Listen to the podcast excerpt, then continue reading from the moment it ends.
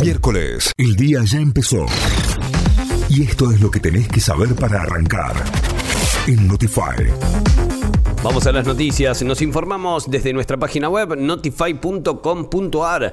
Hoy habrá marchas en todo el país en el Día Internacional de la Mujer Trabajadora que se conmemora cada 8 de marzo.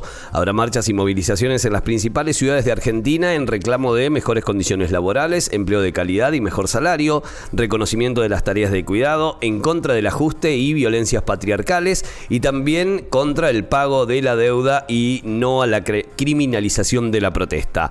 En Córdoba las movilizaciones se iniciarán a la hora 17 desde Colón y Cañada y la otra desde Colón y General Paz. Las dos culminarán frente al Patio Olmos. El presidente de la Nación dispuso el refuerzo de fuerzas federales para Rosario. Como parte de una batería de medidas destinadas a reforzar la lucha contra el narcotráfico, Alberto Fernández anunció el refuerzo de fuerzas federales hasta alcanzar los 1.400 efectivos disponibles en una primera etapa para Rosario y la participación del ejército a través de la compañía Ingenieros para la urbanización de barrios populares de esta ciudad.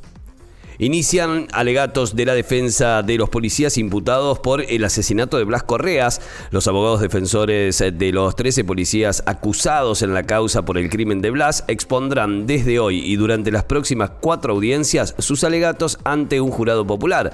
Por su parte, tanto los fiscales como los abogados que representan a la familia del adolescente asesinado pidieron condenas perpetuas para los policías Lucas Damián Gómez y Javier Catriel Alarcón, a quienes acusaron de ser quienes dispararon sus contra el automóvil donde se movilizaba la víctima con sus cuatro amigos comienza el juicio a tres exmilitares por delitos de lesa humanidad. El Tribunal Oral Federal 2 de Córdoba abrirá hoy el decimotercer juicio por delitos de lesa humanidad. En este caso los acusados son Ernesto Guillermo Barreiro, Carlos Enrique Villanueva y Carlos Alberto Díaz, quienes deberán responder por los delitos de privación ilegítima de la libertad agravada, imposición de tormentos agravados e imposición de tormentos agravados seguidos de muerte a las víctimas José García Vieira, Domingo Cavigliazo y Rubén Pocho Palacesi, quien murió luego de reiteradas sesiones de tortura y su cuerpo fue carbonizado en el interior de su auto, simulando un falso intento de fuga.